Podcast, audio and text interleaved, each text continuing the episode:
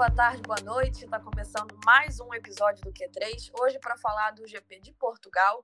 Uma corrida boa, mas eu acho que a gente estava com as expectativas muito altas, principalmente pela corrida do ano passado. Eu sou Bárbara Mendonça e deixa eu dar um alô para o nosso trio. Bruna Arimateia, como estamos? Olá, oi Bárbara, oi Paulinha, que vai falar logo mais. Muito bom estar aqui mais uma vez para a gente falar sobre final de semana de corrida.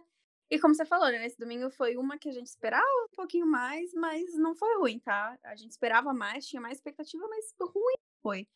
Tem bastante coisa para falar aí da prova de Portimão. Paula Ferro, amiga, e você? Olá, pessoal. A gente não chegou a zicar, mas nossas expectativas estavam realmente bem altas. Portimão é uma pista realmente bem legal, tem tudo para ter boas corridas. Não que essa não tenha sido, mas a nossa expectativa é que estava bem nas alturas. Então acho que tivemos, tivemos um, um bom resultado, apesar do, de tudo. And it's lights out and away we go. Aproveitando aqui para fazer um breve comentário, quem segue a gente lá no nosso Twitter, arroba Q3pod, já viu que a gente simplesmente não botou muita fé, não apostou muito em Valtteri Bottas nesse fim de semana.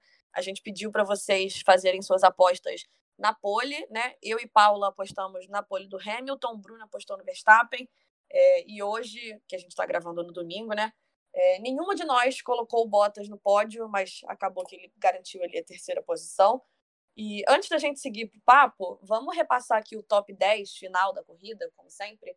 É, Lewis Hamilton levou a melhor, venceu, conquistou a 97 vitória da carreira. Max Verstappen ficou em segundo, Valtteri Bottas em terceiro, com a volta mais rápida. Volta mais rápida que chegou a ser do Verstappen, mas por fim acabou indo para o Bottas por causa dos limites de pista. A gente vai falar um pouco disso daqui a pouco. E para fechar o top 10 na ordem, depois de Hamilton, Verstappen e Bottas, nós tivemos Sérgio Pérez, Lando Norris, Charles Leclerc, Esteban Ocon e Fernando Alonso, vamos falar muito da Alpine aqui hoje, Daniel Ricardo e Pierre Gasly.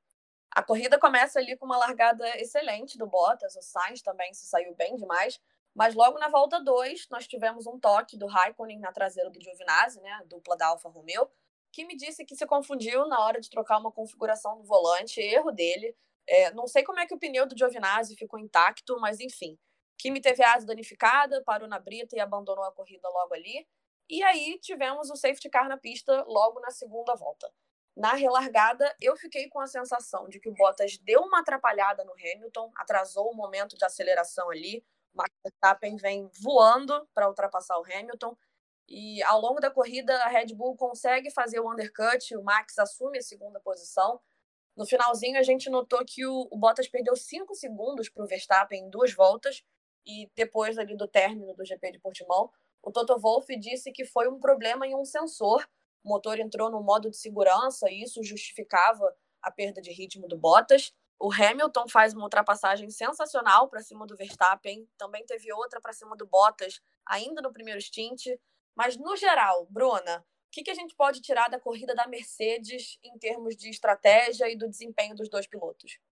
Ó, a Mercedes, né, a gente pode ver o, o, Hamilton sendo Hamilton, que além de, de correr bem e além de todo o talento que ele tem, ele sabe aproveitar oportunidades. Essa é uma das coisas que mais uh, a gente consegue ver num, num, talento como ele, né? E aí ele aproveitou ali, por exemplo, no erro do Verstappen para passar à frente e conseguir essa vitória. Na largada ele não foi tão bem assim, né? O Bottas largou muito bem, mas ele não conseguiu ali colocar o carro para fazer páreo.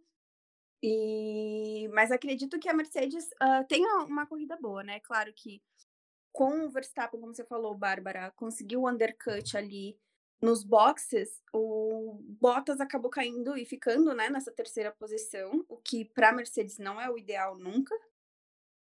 Mas, considerando o campeonato e considerando como o Verstappen está forte, eu acho que ela ter conseguido os dois pilotos no pódio é lucro, né? Se a gente lembrar da corrida passada, o Bottas passou bem longe disso.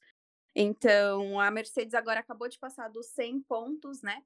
No campeonato, ela tá agora com 101 pontos, a Red Bull tem 83 pontos no momento, tá perto, mas a Mercedes começa a aproveitar essas chances onde a Red Bull não pontua com, pontua com os dois pilotos, mas não tem os dois pilotos no, no pódio, né?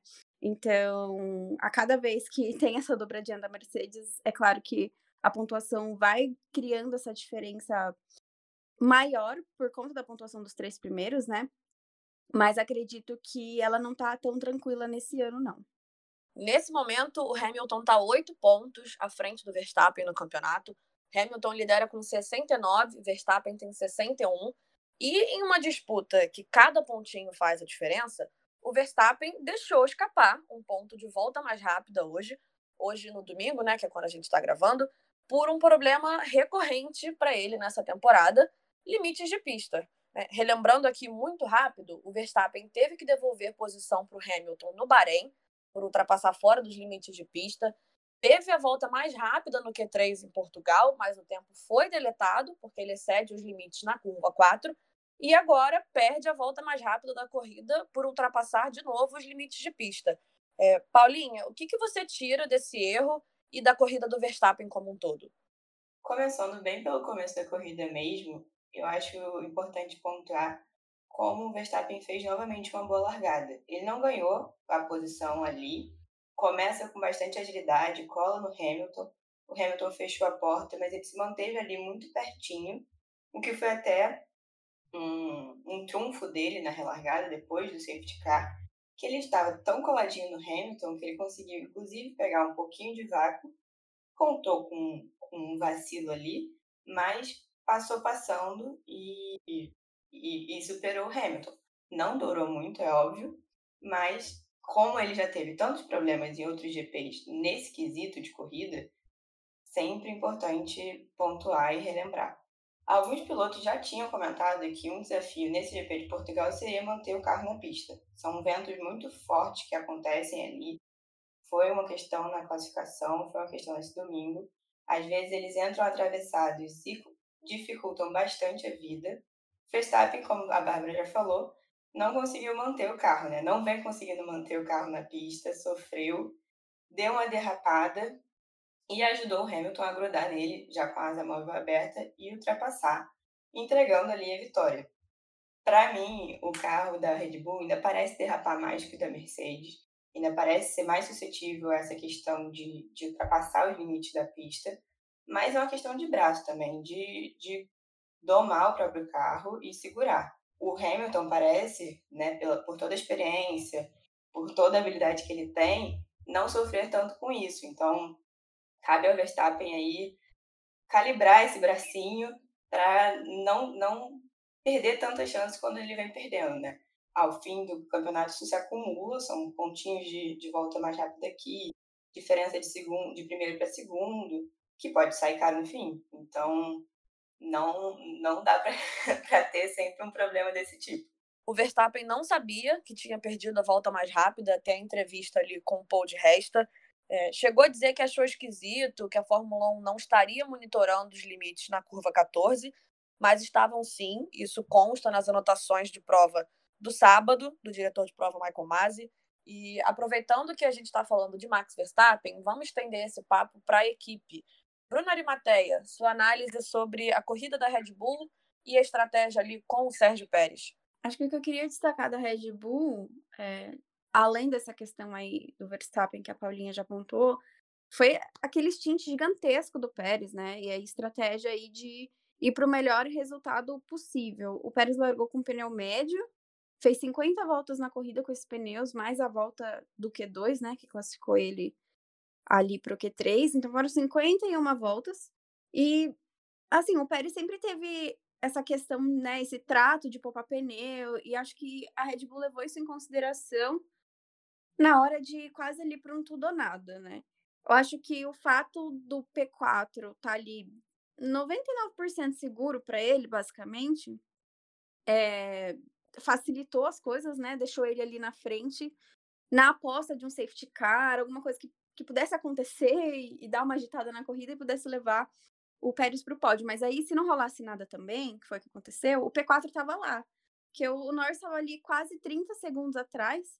Então, acho que foi uma tentativa válida pela condição da corrida ali. É, com certeza, se o Norris não tivesse é, tão longe, né? Se o Norris estivesse um pouquinho mais perto, eles não teriam levado esse stint a tantas voltas, teria parado o Pérez bem antes, né, para segurar essa posição. E então eu acho acho que foi válido ali dentro do que eles podiam fazer em termos de pontos também para a equipe. Agora, a Red Bull não sai tão mal do GP de Portugal, né? A Paulinha já falou aí da questão do erro do Verstappen e que o, que o Hamilton ultrapassou, né? Mas eles saem com o segundo e com o quarto lugar, que acho que é suficiente para eles ficarem ali na briga, tanto do campeonato de construtores quanto de, de pilotos, né? Mas acho que uma questão para ficar de olho ainda é a confiabilidade desse carro, que pode ameaçar um final de semana, né? Hoje mesmo o Verstappen reclamou de um problema para engatar a terceira marcha, ele já ficou pelo caminho em treino, já faltou potência nesse carro. Então, eu acho que esse aí é um vacilo que a Red Bull tem que trabalhar com a Honda para garantir bons resultados, porque chegar em uma, em uma corrida, em um domingo, em que a equipe perca pontos por conta de falhas no carro, problemas no carro, problemas no motor, eu acho que nessa temporada é a pior de todas para acontecer uma coisa dessas, né? Porque a gente consegue ver que o, o Verstappen tá realmente ali no páreo. Como você falou, são oito pontos de diferença só. E a Red Bull com certeza é muito mais suscetível a esse tipo de problema do que a Mercedes. A Mercedes é muito mais confiável.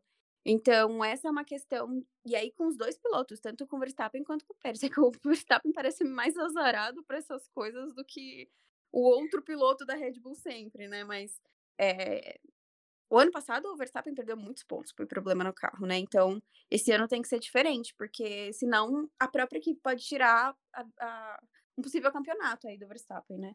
Mas eu acho que, que a Red Bull não sai mal desse final de semana, não. No episódio da semana passada, nosso episódio 2 aqui do Q3, é, quando a gente fez aquele balanço muito rápido ali das equipes para 2021, a gente citou a Alpine e eu lembro que eu, Bárbara, não quis cravar que a Alpine era uma decepção naquele comecinho ali, é, nas duas primeiras corridas. Veio abaixo do que a gente esperava, mas eu não sabia se dava para cravar que ah, a Alpine é a decepção ali do pelotão do meio em 2021. E no GP de Portugal, né, a Alpine acabou sendo o destaque unânime no nosso grupinho de WhatsApp ali. A gente citou nas pílulas é, que a Alpine começou a testar atualizações aerodinâmicas mas que eles tinham expectativas de que essas atualizações fossem mais úteis em outros circuitos. E eu acho que pudemos ver isso hoje, né? Paula, o que, que você achou da corrida da Alpine? Parece que a Alpine estava só em teste até agora, né? Que realmente eles estrearam só em Portugal, pontuaram sem precisar de, de punição alheia para se garantir, né? Foi o caso de Imola, o Alonso só conseguiu esses primeiros pontos na volta dele, porque o Kimi Raikkonen foi punido. O Ocon não larga tão bem, ele parte de pneus macios, é ultrapassado pelo Lando Norris, oferece ele uma resistência, tenta voltar para a posição, mas não consegue. E de primeiro eu achei que ele não fosse engatar, né? Ele perdeu algumas posições. Depois do pit stop, ele se recupera, consegue ultrapassar AlphaTauri. No fim, ainda passa também o Carlos Sainz e briga ali, né? Põe, põe a Alpine entre as Ferraris. Parece que chegou. Se, se vai se manter, a gente ainda não sabe. Mas realmente é muito promissor para quem prometia tanto no início da temporada. Depois teve uma queda e agora parece se recuperar. E o Alonso também, que fez um bom treino livre na sexta-feira, ficou no quinto lugar, mas não teve um bom sábado. E parece que ressurgiu das cinzas nesse domingo. Partiu lá de trás, mas conseguiu fazer uma boa recuperação. Arrisco dizer que se a prova tivesse ainda mais alguns, algumas voltas, ele ainda ficaria à frente do, do Ocon, porque a diferença final entre eles foi de apenas um segundo. Então, eu espero ver essa briga interna, lembrando que, apesar de ter estreado esses, esse novo pacote aerodinâmico, a Alpine já afirmou que o que eles estão indo com força total para o próximo carro. Então são, são mudanças, mas não não acredito que eles vão mudar da água para o vinho, de, de serem muito mais agressivos que isso. Mas aí é um palpite só meu mesmo. Bruna, podemos dizer que esse foi tranquilamente o melhor fim de semana da dupla da Alpine até agora, né? Ah, sim. É, concordo com a Paulinha. A Alpine foi uma surpresa muito boa. Que mesmo tendo ido tendo ido bem nos treinos, né? Eu não, eu não, contava com o Alonso chegando ali na zona de pontuação, apesar dele ter largado relativamente perto, né? Em 13 terceiro, mas eu tinha minhas dúvidas quanto, quanto o ritmo ainda da, da, do Alonso. Mas achei uma ótima posição do Ocon largar em sexto. mostra muito que a equipe está acertando nesse pacote aerodinâmico que ela está testando desde o GP de Imola, né? Como a gente tem ressaltado aqui no podcast e também na, nas nossas pílulas. O Budkowski, que é o diretor da equipe, já tinha prometido esse avanço, amiga. Fiz o, curso com você, agora consigo falar Budkowski perfeitamente. ele é o diretor da equipe, né? A, a Alpine não tem um, um team principal, um chefe de equipe ali. É, mas tem esse diretor de equipe, ele já tinha prometido esse avanço, né? Já tinha afirmado algumas mudanças, que algumas mudanças viriam nas próximas etapas, que dava para aguardar o efeito dessas mudanças que eles estavam fazendo. E acho que agora dá para a gente falar que a Alpine estreou no campeonato, né? Em todos os treinos desse final de semana, a equipe tinha alguém ali no top 10. É, foi realmente um, um, final de semana otimista, assim, ao meu ver. Mesmo que o Ocon, por exemplo, tenha terminado uma posição abaixo do que ele largou. Mas aí a gente tem que contar ritmo de corrida também, né? Ele perdeu umas posições na largada, como a Paulinha ali bem falou. É, mas eu acho que ele ter dado conta de carregar esse carro e o Alonso também, né? Já é um bom negócio nesse conjunto que, apesar das mudanças, não, não tá muito forte ainda, né? E acho que principalmente se a gente olha para o grid hoje, sabe? Com uma AlphaTauri fora dos pontos, uma Ferrari fora dos pontos, as duas Aston Martin fora dos pontos. Então, eu diria que foi um final de semana para Alpine colocar a cabeça no travesseiro e dormir tranquila. Olhando ali, dando uma passada pela, pelo feed do Twitter, né, antes da gente começar a gravar, muita gente, inclusive, apostando em Esteban Ocon ou Fernando Alonso como pilotos do dia, né? A gente vai falar dos nossos lá mais pro fim. Mas vamos seguir falando da McLaren. Acho que a gente pode dizer também que foi mais um bom fim de semana, né? Lando largou em P7, Ricardo larga em P16, mas eles terminam com os dois pilotos na, na zona de pontuação. E nesse começo de temporada, eu acho que o Lando tem mostrado muito o seu valor ali na McLaren. Gerou, de certa forma, uma dependência no, na briga pelo Mundial de Construtores, porque, ainda mais levando em conta que o Ricardo ainda está em adaptação, o Lando vem ali uma performance mais consistente, mas eu particularmente gostei muito do ritmo de corrida dos dois. E Bruna, o que, que você achou da corrida do Ricardo? Acho que a primeira coisa que eu queria falar é que o Ricardo tá com um equipamento que ainda não tá 100% confortável para ele, né? Então, claro, tem uma adaptação, a própria McLaren não estava com o melhor acerto. Do contrário, eu acho que ela poderia ter se classificado melhor até com Norris, assim, se ela tivesse realmente bem nesse final de semana. Mas tendo isso em vista, é, eu acho que sair do último pelotão para pontuar na corrida e aí levar dois pontos, ou seja, ele não estava na zona de corte, é sempre bom de se destacar, né? A gente sabe que o Ricardo é um piloto que ultrapassa muito bem, que rende muito bem com o carro, e eu acho que ele foi ali aproveitando as paradas, aproveitando as diferenças dos pneus, para ir subindo nesse pelotão. É, obviamente, ele não ficou satisfeito com o sábado que ele teve, ele disse que não estava se dando bem com o último setor da pista, principalmente, então, na corrida, ele teve que ir quase para um tudo ou nada também, colocou tudo que dava para ele. E para mim, ele fez uma corrida ótima de recuperação, porque terminar com pontos ali, é, por mais que a, o pelotão do meio tenha ali tido as suas questões com, com pneu e tal, é, eu acho que você terminar uma, uma corrida nos pontos largando do último pelotão, né, basicamente, ele ficou no Q3, é, é sempre louvável, né? Ele até disse depois da, da corrida que conseguiu aproveitar, que achou que tiveram ali alguns momentos de maior rendimento do carro e que isso dá esperança para andar melhor na Espanha. Então, acho que acima de tudo ele está consciente aí da situação e ele fez o que, que ele podia fazer em Portimão. Paulinha, Lando Norris de novo no top 5. Como é que você avalia esse momento dele? Como você falou, ele realmente é o pilar da equipe enquanto o Ricardo se adapta ele vem tendo resultados muito consistentes nos treinos livres, nos treinos classificatórios e nas corridas. São pontos muito valiosos. Se você for observar a tabela nesse momento, ele ainda está em terceiro lugar, mesmo com a, com a recuperação do Bottas na corrida deste domingo, em Portugal. Eu tenho um pé atrás, porque, observando a temporada passada, ele também teve um início muito forte, enquanto o Carlos Sainz não teve. Ele não pontuou por quatro corridas, se eu não me engano, enquanto o Lando Norris abriu a temporada com o terceiro lugar e depois as posições se inverteram. Não acredito que ele vá cair tanto quanto ano passado, mas não acredito que ele também vá continuar nessa posição do campeonato de pilotos. Mas é muito bom ver ele assim. um, um dos nomes mais fortes aí dessa nova geração. Então, estou esperando a melhor temporada dele até aqui. Não, não tem vacilado, tem se mostrado agressivo, consegue segurar, só fica atrás mesmo das Mercedes e das Red Bulls. Ele ficou ali atrás do, do Sérgio Pérez, com a diferença ainda muito grande, mas acho que é, que é o esperado. Realmente a McLaren tem se mostrado a melhor desse pilotão do meio, mas ainda tem bastante caminho para andar para conseguir chegar perto de Red Bull e Mercedes. Mais um fim de semana com pitstops ruins da McLaren, né? Destacar aqui um pitstop de 4,8 segundos do Ricardo, que inclusive, é, na minha visão aqui, influenciou bastante na posição final dele na corrida. Mas vamos deixar para falar isso mais para frente, porque chegou a hora de falarmos da escuderia. Ai, meu Deus.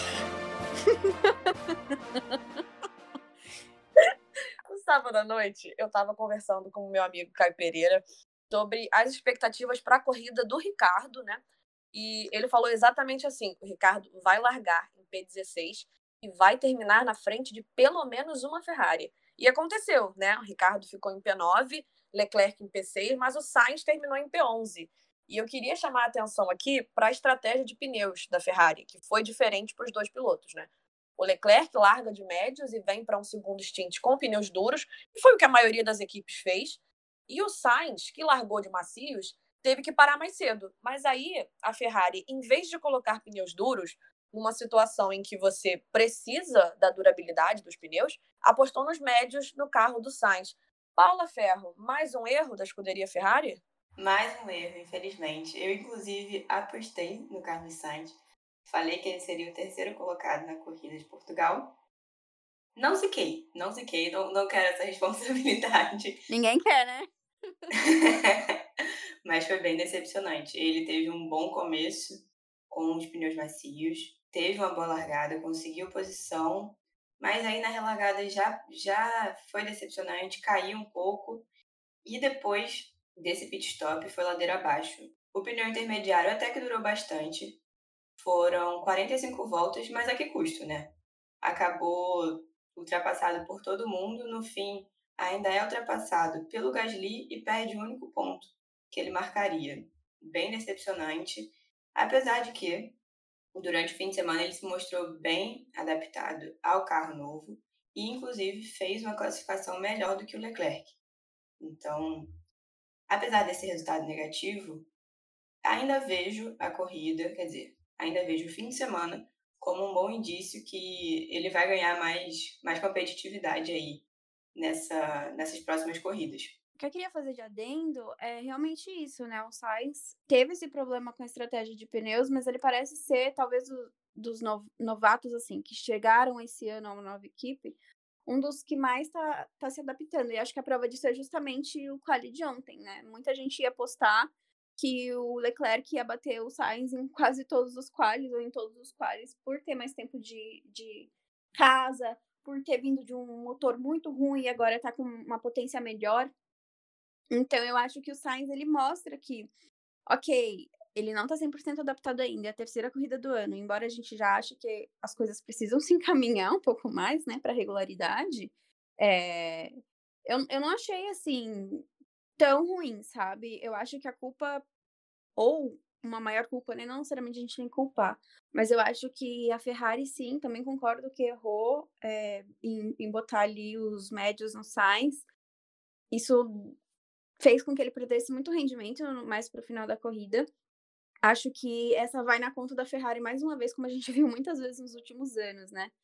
Mas eu acredito que é um bom indício para a Ferrari. Ela já, ela já começa com um início muito mais positivo do que a gente achava, a gente já falou isso várias vezes aqui. É, o Sainz precisa ainda completar ali o ciclo dele de adaptação, precisa, mas eu acho que ele não tá tão mal adaptado e eu acho que para os próximos finais de semana ele ainda tem muita chance de chegar ali perto. Ele já andou várias vezes perto do Leclerc, então ele tem a chance de ficar ali perto e, enfim, tornar a vida do Leclerc um pouco mais difícil dentro da equipe.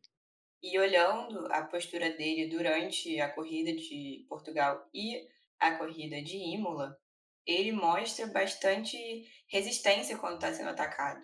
Ele fez uma manobra ali para tirar o, o vácuo do Ocon, de dificultar a ultrapassagem, foi bem sucedido. Claro, depois acaba sendo ultrapassado, mas não é aquela coisa tão fácil, assim como foi com o Hamilton. Ele ofereceu ali umas duas, três vezes resistência, não deixou passar. Então, creio que tenha bastante espaço aí para melhorar. Não, não vejo ele tão mal nesse início assim a gente fica às vezes com muita pressa, né? Que, claro, principalmente quem torce assim para os times que os pilotos se adaptem logo e que comecem logo a fazer as coisas, tipo, a gente sabe que é isso que tem que acontecer mesmo. Mas acho que o Sainz já deu muitas uh, deixas, muitas pistas, que ele consegue andar ali perto do Leclerc, né? Só para a gente ter um registro aqui também de Charles Leclerc, né? É, o Leclerc depois da corrida veio dizer que no geral não não sente que deu o melhor dele nesse fim de semana, mesmo terminando ali em P6, mas que olhando para a pilotagem durante a corrida está satisfeito com o trabalho que fez. É um bom começo ali no primeiro stint, mas disse que por mais que um quinto lugar ali fosse possível, ele não acredita que poderia ter feito muito mais do que já fez. Então, vamos partir para outro ponto aqui, para outra ponta, outro ponto e outra ponta do grid, lá no final, onde já não se tem muitas expectativas, né? Nikita Mazepin surpreendeu negativamente, né? Decepcionou mais uma vez. Enquanto o Sérgio Pérez liderava a corrida, ia passar ali o retardatário, o Nikita Mazepin ofereceu uma certa resistência ao russo, né? O Pérez precisou travar para não bater. E, por fim, o Mazepin, que já era o último, estava um minuto atrás de Mick... Olha, eu falando Mikael. Estava um minuto atrás de Mick Schumacher, é, levou uma punição de cinco segundos por desrespeitar as bandeiras azuis. Olha, a gente já não espera muita coisa, né? Vamos, vamos ser bem sinceros. É um carro que não foi muito desenvolvido para essa temporada. É uma equipe que só está focando em dar quilometragem a esses pilotos estreantes. Um cara que devia estar tá focado em se desenvolver, em ganhar tempo de. em ganhar ritmo de corrida. Mas vai lá e, e dá uma dessa de graça, sabe? É muito raro você vê punição por desrespeitar bandeiras azuis, ele foi lá e ganha uma, sabe? Arrisca uma, uma corrida de um cara que tava muito bem, tava lá na frente, a troco de quê, sabe? Ele não tava nem perto de qualquer coisa importante nessa corrida.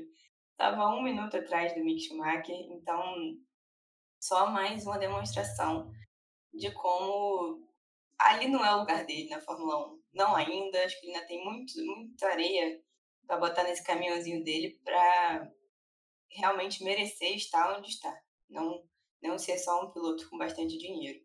E para continuar falando um pouquinho da Haas, Mick Schumacher se manteve ali à frente do Mazepin a corrida inteira, fez sua primeira ultrapassagem na Fórmula 1. Bruna, como é que você avalia a performance do Schumacher hoje? Eu acho que é, é sempre difícil a gente falar, porque a gente tinha, eu pelo menos tinha muita expectativa, eu queria ver muitas coisas do Schumacher, é, não só de, ah, espero que ele seja um bom piloto, mas algumas habilidades dele, que acompanhando desde a Fórmula 2, eu queria muito ver na Fórmula 1, como questão de ultrapassagem, como ele lida com ultrapassagem, eu achava que era um ponto que ele tinha que melhorar um pouquinho, considerando a Fórmula 2. Mas com a Haas é um pouco difícil, né? Mas eu acho que uma das coisas que a gente pode destacar é que dentro do que ele podia fazer e dentro do, da esfera que ele tá, que é um carro muito lento, um carro muito ruim, um carro que não vai receber nenhuma atualização para esse ano, é, ele fez uma boa corrida porque ele teve chance de brigar com alguém, né?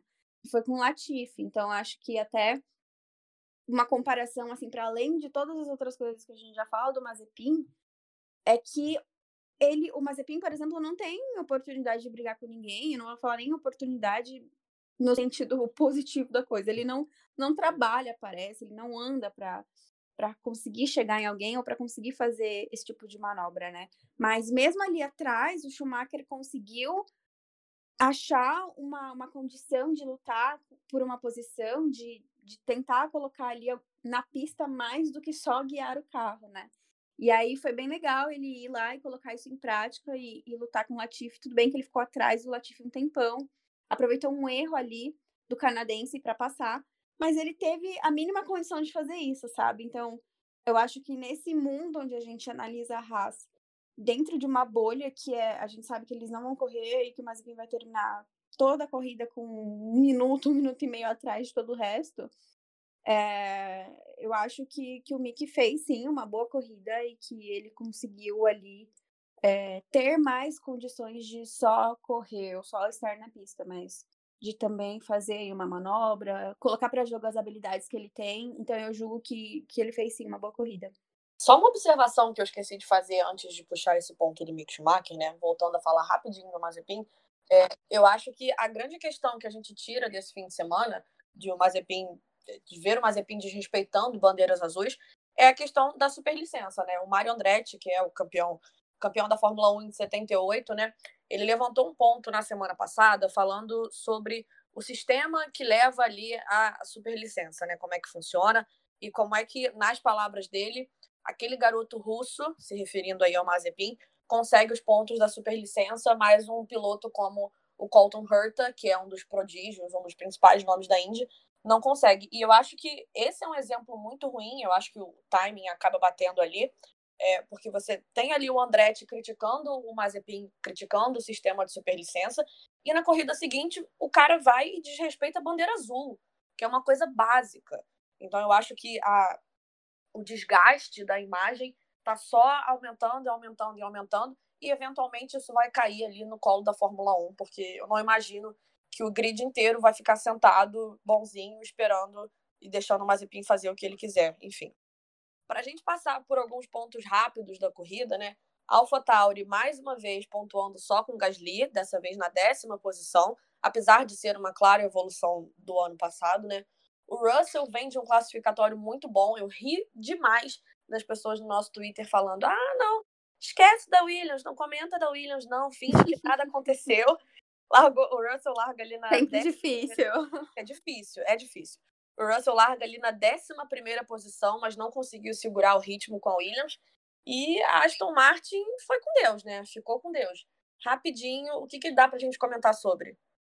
realmente o, o Russell foi um pouco de uma decepção. A gente não pode falar dele muito enquanto a corrida está acontecendo, não pode olhar para a posição que ele está, porque realmente acontece uma batida do nada, tem assim, forças sobrenaturais que agem sobre esse menino. E realmente foi, foi bem decepcionante não, não vê-lo ali atacar de cara na largada, até porque quem estava à frente dele era o Vettel, que não está com carro bom, não, não tá ainda num bom acerto. A Aston Martin está deixando bastante a desejar. Então, ver o Russell só descendo ali naquele início foi um pouco triste. Espero que ele consiga repetir o bom sábado na Espanha. Quem sabe não, não cola ali, não arranca um Q3 também. Sem, sem, sem grandes expectativas, mas sempre torcendo pelo bem do Jorgeão da Massa. Zoidinho da mamãe. Adorei. É, não, só pra pontuar sobre o Russell, ele não aguenta mais matar o fã da Fórmula 1 com a torcida pra ele pontuar, porque assim, né? Mas só complementando a Paulo, que eu queria falar baixinho aqui, é que esse é um dos meus receios com o Sprint Qualify, porque a, a corrida que a Fórmula 1 vai testar para gerar o, o, grid na prova do domingo vai ser corrida, e aí você acaba prejudicando quem tem um ritmo muito bom de quali. Então eu, eu fico um pé atrás com isso. Mas ok, assistir a onboard do Russell na corrida dá vontade de entrar na pista e empurrar o carro na reta. Foi complicado. Mas para passar rapidinho pela AlphaTauri, é, eu acho que apesar do ritmo bom, a gente não pode negar que ela tá melhor, né? Como a, a Bárbara falou nesse ano, ela tá num chove não molha desde que começou a temporada. O Gasly tem sido muito prejudicado com estratégia e também com um pouco de falta de sorte. E a equipe não tá sabendo lidar com isso, né? É, ele largou em quinto no Bahrein, mas teve problema com, com a asa dianteira, com o toque do Richardo. Largou em quinto em Imola de novo, e aí a AlphaTauri acabou com a estratégia dele no pneu de chuva. Agora ele largou em nono, mas a AlphaTauri estava lutando com acerto. Esse final de semana eles realmente não estavam tão bem assim. O próprio Gasly falou isso depois da corrida. Então, apesar dele estar pontuando, eu tô ansiosa para ver uma corrida em que a, a, essa equipe realmente esteja em condições boas, tanto da equipe mesmo, quanto do carro, quanto da sorte dos pilotos, porque realmente parece que ela tá no chove no molho. A gente olha para a AlphaTauri, a gente sabe que ela tem potencial, a gente sabe que o Gasly é um piloto bom, a gente sabe que o Tsunoda foi a estrela da base do ano passado, mas aí quando a gente olha para o final da corrida, alguma coisa falta, né? E aí o Tsunoda só acho que ele também tá enfrentando esses problemas, mas o, mais ainda o fato de que ele é novato e também está se adaptando. Agora, a, a minha opinião, assim, pessoal, é que indo para a quarta corrida do ano, esse ideal de melhorar na pista para Tsunoda tem que ser um pouco mais presente, né? Ele tem que pegar o equipamento que ele tem e ir para cima. Ele tá só com dois pontos. Eu entendo a adaptação, entendo que não é fácil. A pré-temporada foi minúscula. É, realmente é difícil. Mas conforme você vai caminhando no campeonato, as coisas têm que ir mudando, né? Eu acho que ele tá numa sequência ainda bem ruim. E em algum momento tem que ir pra frente. Não sei se a Paulinha quer falar de Aston Martin. Tipo, eu não sei muito bem o que falar. Foi ruim.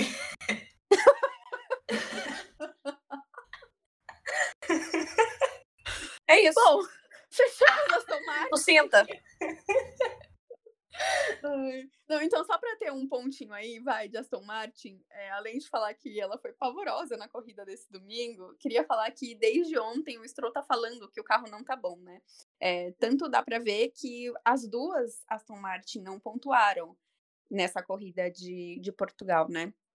O, ele já falou que o carro não estava bom e aí é, o Vettel conseguiu, ainda assim o Vettel conseguiu a melhor posição de largada em tipo muito tempo, muito tempo. E assim, a gente tava vibrando meu Twitter. Três corridas. Última vez que o Vettel vai para um Q3 foi Silverstone no ano passado. É, 16 então, corridas. Era muito tempo, assim. Ele precisava disso, ok. É, o meu Twitter veio abaixo, assim. Vettel, Q3, o que é isso? Não sei mais, sabe? É, o que a gente achou que ia ver esse ano, um pouco mais, né? Mas ali, no momento que ele foi um pouquinho ameaçado na corrida, ele já não conseguiu segurar a posição. É um carro que está sofrendo com o reiki. E o, e o assoalho, ainda nessa pista de sobe e desce, não deu certo. O Stroll já tinha falado. É... Realmente, vou ficar com o resumo da Paulinha aí. A Bruna falou há pouco sobre o sprint qualifying, né? E só para não tem como a gente falar de sprint qualifying hoje nem no podcast da semana que vem, porque realmente fim de semana de corrida é muito cheio. Mas a gente vai falar de sprint qualifying, vai dedicar um episódio ao que esperar, enfim, primeiras impressões, talvez ali mais para perto de Silverstone, quando rolar o primeiro teste.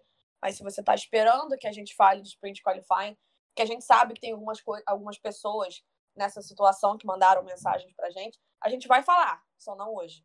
Então, para fechar, chegou a hora de ouvir os trompetes. Piloto do dia.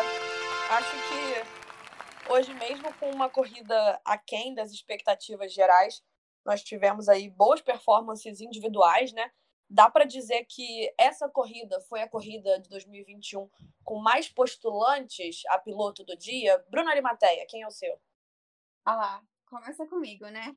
Sempre ordem assim, alfabética, ordem alfabética aqui. Não. Reclama com seus pais. Eles te deram o nome com B. Ó, eu pensei bastante, na verdade. Eu não acho que seja tão simples quanto as pessoas acham, mas eu hoje acho que vou de piloto do dia com, com o Ricardo, porque eu gosto de corrida de recuperação, eu acho que não é todo mundo que sabe fazer, e ele foi super bem, ele conseguiu pontuar o que já é lucro, sair da 16 posição para chegar ali no top 10, é, eh, embora a gente tivesse muita, muitas questões aí com Ferrari, com Aston Martin, mas acho que pela corrida de recuperação dele, é isso. Mas eu queria fazer uma menção honrosa para os dois carros da Alpine. Paulinha, você? Eu tava em dúvida até agora. Eu falei que ia resolver só enquanto a gente falasse, enquanto a gente gravasse o podcast. E vou de Daniel Ricardo. Como a Bruna falou, é muito difícil fazer uma, uma corrida de recuperação. Às vezes as pessoas podem pensar, nossa, mas ele não tem muito a perder saindo ali da 16ª colocação. Mas acaba que as pessoas podem, às vezes, ficar muito travadas, terminar ficando presa atrás de algum piloto e o Ricardo conseguiu ir contra isso. Usou o atributo por qual ele ficou tão famoso também, que é a freada tardia para fazer ultrapassagem. Então, apesar de ainda estar tá enfrentando dificuldades na McLaren, ainda ter muito a, a se adaptar, muito caminho para percorrer aí, até voltar a ser o Ricardo que a gente se acostumou a ver, hoje ele foi muito bem. Então, ele merece bastante esse posto de piloto do dia. Como, como vocês já mencionaram, vários pilotos tiveram um bom desempenho, poderiam ser mencionados aqui. Ocon, Alonso, o próprio Sérgio Pérez conseguir fazer uma manutenção de pneu ali por tanto tempo, mas para mim não tem, não tem outro que não Daniel Ricardo. Além de, do que, ele ficou tão triste com a classificação que partiu um pouco o coração de todo mundo, né? Então, ver ele se recuperando e provavelmente também ganhando confiança nessa, nessa estreia, nesse começo com a McLaren, deixa todo mundo muito, muito feliz. Então, meu voto hoje vai para ele. Ah, que gracinha, gente. Todo mundo de Daniel Ricardo hoje. Eu gosto assim. Primeira unanimidade. Primeira unanimidade nesse podcast. Não tem nem muito mais o que eu falar, né? Depois do, dos argumentos aí da Bruna e da Paulinha. É, mas eu acho que, no geral, foi um resultado bem positivo do Ricardo, né? Depois de um, um treino classificatório muito ruim. É, eu, particularmente, acredito que o pit stop da McLaren influencia no resultado final. Né? O pit stop ali de 4,8 segundos. Entendo quem acha que não fez tanta diferença por causa do gap ali, que ele volta pro, pro Gasly, né? Que ainda que tivesse sido um pit stop bom, não teria feito tanta diferença mesmo assim. Mas eu acho que, no geral, é um resultado positivo e me parece um indício, né? O Ricardo vem falando isso, de que ah, em seis, sete corridas, ele imagina que vai olhar para trás e vai se perguntar né, por que, que ele sequer esteve preocupado um dia em relação a desempenho na McLaren. E eu acho que hoje essa corrida de recuperação pode ser um bom indício do que vem por aí, né? Só para a gente fazer um, um adendo aqui, é, na votação oficial da Fórmula 1, quem levou o prêmio de piloto do dia foi o Sérgio Pérez, né? Um resultado que até demorou um pouco para sair, eles geralmente soltam assim que acaba a corrida, mas rolaram alguns rumores de que a galera estava votando no Mazepin para dar uma bagunçada. Mas tá aí, se você não sabia quem tinha sido o piloto do dia na votação oficial da Fórmula 1, foi para o Sérgio Pérez, mas menções muito, muito honrosas aqui a Ocon e Alonso, eu falei com elas que estava na dúvida, eu falei, ah, não, vou de Ricardo. Aí depois eu pensei, eu falei, não, será que eu devo ir de Ocon? Será que eu devo ir de Ocon? será que o Hamilton também vale aqui? Muito, enfim, não foi uma corridaça, né? Eu acho que a gente chegou com a expectativa muito alta, mas eu acho que no geral foram boas performances individuais e tá, tá tranquilo, tá? independente de quem seja o seu piloto do dia, eu acho que existem argumentos que, né, que te ajudem aí nessa decisão. Só um ponto que eu gostaria de relembrar. Quando o Bottas botou. Perdão, gente. O Bottas botou é muito ruim, mas eu vou seguir com essa frase. pneu macio para tentar fazer a volta mais rápida. E o Verstappen fez a mesma coisa. Que áudio maravilhoso do Hamilton confirmando com o engenheiro, né? Ele avisa: ah, o Bottas e o, Verstappen vão tentar a volta mais rápida. E o Hamilton querendo participar de tudo, né? Bem guloso será que a gente deve tentar? Ou seja, o homem não deixa nada passar, quer, quer tudo para ele. Não, não foi uma corrida brilhante, assim, que vale destacar o Hamilton como piloto do dia, mas ele sempre está na, na vontade, no mínimo. So box, box, box, box. Q3 vai ficando por aqui. É, lembrando que semana que vem teremos corrida de novo. No próximo domingo rola o GP da Espanha, em Barcelona. Então, teremos dois episódios seguidos aqui no Q3 falando de carro na pista. Bruna Arimateia, suas considerações finais e a despedida. Bom, semana que vem tem GP da Espanha. Então, se o nosso podcast durar 15 minutos, aquelas. Mentira. É, mas é que o GP da Espanha talvez dê pra gente bater uma resenha mais analítica de coisas, porque nunca é um, uma corrida que promete muito, né? Mas enfim, estaremos aí seguindo, acompanhando, falando sobre no Twitter. No meu, particularmente, é arimateab, underline, arimatea com TH. E a gente também tem o no Fantasy. Queria falar isso porque eu olhei hoje o ranking depois da corrida e eu estou em quinto lugar. Então, eu quero fazer propaganda dela aqui. A gente vai colocar o link na descrição do podcast. Foi um final de semana abaixo das nossas expectativas, mas ainda bom, a gente gosta de carro na pista. E enquanto tiver carro na pista, a gente vai falar. Então, é isso. Gente, eu sou uma vergonha. Eu acabei de me tocar que eu esqueci de mexer no Fantasy. Quanto eu pontuei. E eu botei, eu botei um lembrete lá no, no Twitter do Q3, hein? E eu esqueci. Eu vi e esqueci. Mas tudo bem, eu sou sempre assim com Fantasy. Não me chamem para jogar cartola também quando o brasileiro começar, não, tá, gente? Por favor, senão eu vou esquecer. Paula Ferro, meu bem. Até semana que vem. Até semana que vem. Vale lembrar que a gente botou a expectativa muito alta para o GP de Portugal. Não foi uma completa decepção, mas ficou um pouco abaixo. Então, já que a gente não tem grandes expectativas para a Espanha, quem sabe no episódio que vem a gente não volta com uma corrida cheia de emoção para confirmar, para comentar, quer dizer. Não é muito provável, mas a gente nunca deixa de torcer. Até lá, quem quiser me acompanhar no Twitter, meu Twitter é arroba, underline, paulaferro, underline. Vamos comentando bastante por lá nas pílulas e até o próximo fim de semana. Eu, Bárbara, queria agradecer a todo mundo que ouve o Q3, seja aqui no podcast, seja nas nossas pílulas diárias com resumo de notícias. É sempre um prazer enorme poder contribuir com o debate né, nesse mundinho da Fórmula 1. Lembrando a vocês para seguirem o nosso Twitter, Q3Pod. A gente está sempre por lá tweetando, comentando as principais notícias. E quem segue a gente pode opinar no roteiro, hein? Pode opinar no roteiro desse episódio, inclusive. A gente pediu a opinião de vocês, o que, que não poderia faltar. Então, não deixem de seguir a gente por lá. É sempre uma troca bem bacana. O podcast Q3 volta com tudo sobre o GP da Espanha na próxima segunda. E a gente se vê lá. Tchau, tchau!